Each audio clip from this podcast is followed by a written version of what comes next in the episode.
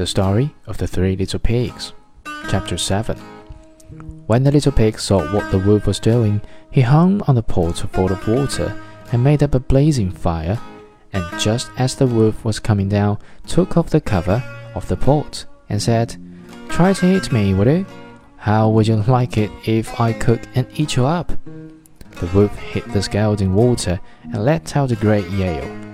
He scampered quickly back up the chimney and ran as fast as he could back the safety of the old den in the woods with his mother. Then the third little pig had a nice big supper of turnips and apples. The first and second little pigs followed their brother's example and built strong new houses out of brick.